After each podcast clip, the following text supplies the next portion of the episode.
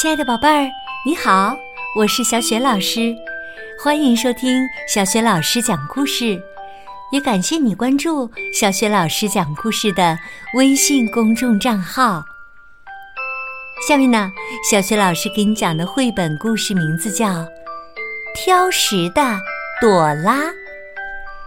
这个绘本故事书啊，选自中国农业大学出版社出版的。亚瑟与朵拉双语阅读故事系列，作者呢是来自美国的马克·布朗，译者常妮。好了，接下来小雪老师就给你讲这个故事啦。挑食的朵拉，朵拉和哥哥亚瑟在帮妈妈整理采购回来的食物。朵拉拿着一袋鱼，对妈妈说：“呸，我不要吃这个。”妈妈跟她说：“你都还没吃过呢。”朵拉回答：“哼，他正盯着我看呢。我不吃有眼睛的东西，也不吃泡菜、西红柿、蘑菇、茄子、菠萝、萝卜和菜花。嗯。”应该还有别的，我永远都不会吃那些肝脏。全世界我最讨厌吃的就是菠菜啦。哥哥说：“你就承认吧，你真是太挑食了。”星期三，爸爸给朵拉打包幼儿园的午餐时，给他留了一个小惊喜。回家的路上。爸爸问他：“哎，你有没有吃三明治啊？”三明治掉在地上，变脏了。朵拉说：“我可不是故意的。”星期四晚餐的时候，朵拉假装自己在吃夏威夷大虾。哥哥小声说：“我看到了。”星期五，艾米丽来找朵拉玩儿，顺便留下来一起吃晚餐。艾米丽欢呼着说：“哦，我们要吃意大利面喽！”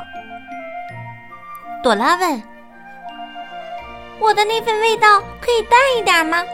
我不要酱汁儿。”艾米丽说：“酱汁儿才是最美味的呀。”朵拉指着他那份儿刚刚上来的意大利面问：“这些绿绿的小东西是菠菜吗？”艾米丽说：“这是香菜呀，快尝尝看。”等大家都吃完的时候，朵拉只是把自己的意大利面拨来拨去，堆成小小的一堆堆。艾米丽告诉他。你这样永远也当不成光盘突击队员。星期六，朵拉和家人一起在外面吃饭。朵拉尖叫着：“啊，这份沙拉里面有菠菜！”妈妈说：“你尝尝看呐。”哥哥在一旁提前预警：“他要发脾气了。”爸爸跟他说：“你试着尝一下吧。”哼，才不要！朵拉一边尖叫着，一边用小拳头把蔬菜沙拉砸飞了。妈妈叹了口气：“哎呀，真是太尴尬了。”爸爸生气极了：“以后再也不带你出来吃饭了。”从那天开始，一家人出去吃饭再没有带朵拉。哼，反正我宁愿和保姆阿姨待在家里。朵拉这样说。克洛斯夫人允许朵拉吃的食物只有胡萝卜条，而且刚刚到八点的时候，她就说：“哇，睡觉啦，快快，全速前进，像只小兔子一样，快点，快点儿！吃早饭的时候，哥哥拿着一把小纸伞，转着玩来玩去。朵拉很想知道，这是从哪儿来的呀？哥哥说：“一家中餐馆送的，嘿，超好玩。”朵拉开始想，他是不是错过了什么？妈妈说：“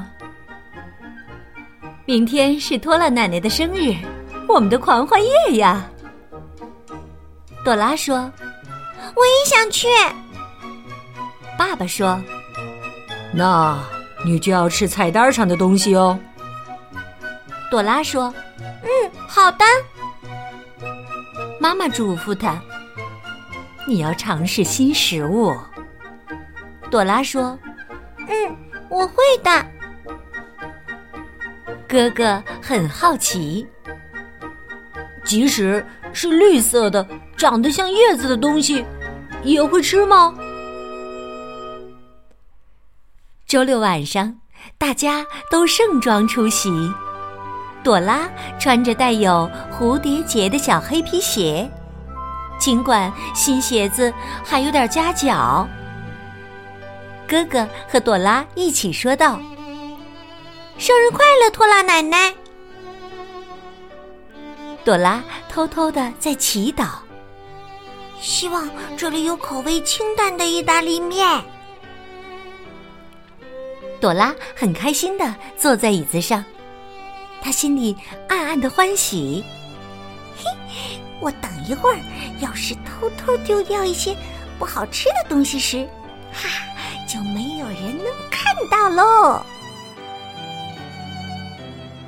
服务员走过来说：“我是理查德。”这是给这位小小姐的儿童椅。朵拉说：“谢谢了。”朵拉问：“你们有带着小伞的食物吗？”服务员回答：“没有。”除了朵拉，大家都点好了餐。哥哥提议道：“您还是帮他拿一份儿童菜单吧。”爸爸为朵拉念了下菜单爸爸说：“现在该你点餐了。”朵拉说：“我想吃小宝贝馅饼。”餐品都上桌后，大家都看着朵拉，她咬了一口馅饼。朵拉说：“嗯，真好吃。”接着，他又吃了第二口、第三口。他甚至喝光了杯子里的牛奶。妈妈和爸爸表扬他，表现真棒啊！托拉奶奶说：“哎呀，真为你感到骄傲啊！”哥哥甚至检查了餐桌底下。哦，你把吃的都藏到哪儿了？他觉得很奇怪。朵拉说。嗯，我每天晚上都想吃这个。嗯，妈妈，你能在家做给我吃吗？嗯，拜托了。妈妈说：“那我得知道怎么做呀。”服务员一边清理朵拉的盘子，一边夸赞：“真是个爱吃饭的好孩子啊。”朵拉说：“真的是超级美味呢。”你是用什么做的呀？其实很简单了，服务员说：“就是给小馅饼里面加上许许多多的菠菜。”